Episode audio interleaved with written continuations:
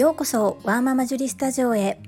このチャンネルでは発達障害お片付けお料理子育てをキーワードに私の持つスキルや体験から忙しいママがながら聞きで参考になる情報をお届けしています。さて皆様いかがお過ごしでしょうか？今日は私少し嬉しいことがありました。私はパラレルワーカーで今はサラリーマンとしてのお仕事を月から金曜日フルタイムでしております。週末企業とも言えるのですが土日や会社の休日を使ってお片付けのサポートとお料理教室を開催しております。今コロナ禍ということもありだいぶ落ち着きつつはありますが料理教室の方は月に一度だけオンラインでレッスンを開催しております。今日その料理教室の方ジェリービーンズキッチンという教室名なんですがその料理教室のメールアドレスの方にお問い合わせメールをいただきました。お問い合わせ内容は私が開催しているデコ巻き寿司教室についてのお問い合わせでした。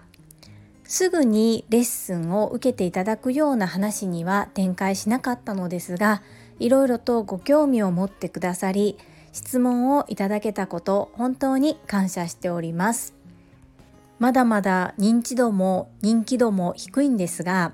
こうやって毎日何らかの形で発信することで私の存在当店のことを知っていただきお問い合わせいただけることに本当に感謝しております。コツコツ毎日少しずつでも昨日の自分より今日の自分が前向きに進んでいるよう努力してまりたいと思います。嬉しい出来事でした。そんなこんなで本日のテーマは断捨離と整理整頓の違いについてです。最後までお付き合いよろしくお願いいたします。今年も残り2ヶ月を切りました。年末に向けてお家をお片付けしたいという方も増えてきますよね。私はもともとお片付けが得意な人ではない状態で整理収納アドバイザーになっております。物が多いイコールダメ。物が少ないミニマリストイコール良いではなく本当に自分にとって本当に家族にとって大切にしたい周りに置いておきたい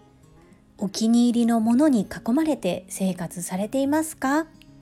私たち整理収納アドバイザーがサポートさせていただく際のポイントと断捨離との違いについてお話ししたいと思います。一番の違いは要不要を分ける。整理とは必要なものと不要なものを分けることなんですけれども要不要を分けるっていうことを一番大切にします。そしてそれが片付け全体の約8割を占めます。一番根気がいり一番時間がかかり一番大変な作業です。これをするのが整理です。断捨離とは整理をせずにまあ、闇雲にというとちょっと言葉は悪いかもしれないですが要不要を分けずにもう何でもかんでも捨ててしまう状態が断捨離ですね。私ちょっと話がそれるのですが私父親のことをすごく尊敬しています。なので自分が資格を取ったり何か新たなことを目指して動き始めたりするとよく父に相談したり父にこんなこと始めたんだよこんな資格取ったんだよっていうことを話します。その時私が整理収納アドバイザーになった時も同じように父に話をしたんです。すると父は一言「ああ断捨離ね」って言ったんですね。ただ私も向きになって説明するつもりもなく「ああ世間一般の方々は整理収納アドバイザーと聞くとイメージ的には断捨離と結びつくんだなっていうふうに思ったんです。そしてどうせ捨てさせられるんでしょ？っていうふうにおっしゃるお客様もいらっしゃいます。私たち整理収納アドバイザーは勝手に物を捨てたり無理やり物を捨てさせたりということは絶対にしません。それはどちらかというと強制的に行う断捨離に近いですね。物と向き合うと不思議なんですが心も整います。そして自分がどうしてそのものに執着しているのかっていうことも新たな自分発見ができたりもします。オフィスにおいては会社の費用会社の経費で購入しているものが多いため自分の判断では捨てれない。捨てるとしても捨て方がわからないという形であえてそこにフォーカスせず考える時間を持たず放置してしまうことが多いですね。お家でもそうです。自分のものももちろんそうなのですが家族のものとなると自分から見てもうどう見てもゴミにしか見えないものでも家族にとってはとっても大切なものであったりします。なので勝手に捨てれませんし勝手に捨ててはいけないのですがだからこそ本当にいらないもの不要なもの使っていないものでも放置された状態になっているもの意外とあります。私の住む兵庫県宝塚市では粗大ごみを出すのにお金がかかります。コロナ禍で私は開業届を出しました。自分の仕事部屋が欲しくて自分の居心地のいいスペースを持ちたくて少しずつですが整理を進めてきました。そんな中不要となった家具が出てきました。それを売却しようと思って宝塚市の粗大ごみセンターに電話したところ11月の上旬に電話をしたのですが引き取っていただけるのが12月の頭です。お分かりですよね？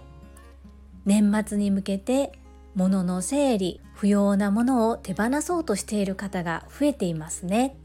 私はそこを狙ったわけではないのですがコールセンターに電話したことでそれを改めて肌感で感じることができました。手放すにもお金がかかるんですね。ですが日本は土地が高いです。その土地そこに住むために皆さんいくらの費用をかけていますか？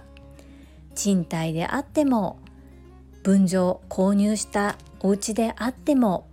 固定資産がかかったり月々の賃料がかかったり光熱費いろいろかかりますよね。そんな住むために必要だから払っていると思われがちですがお金をかけているスペースにいらないものを放置しておくってスペースがもったいないと思いませんか？紙切れ1枚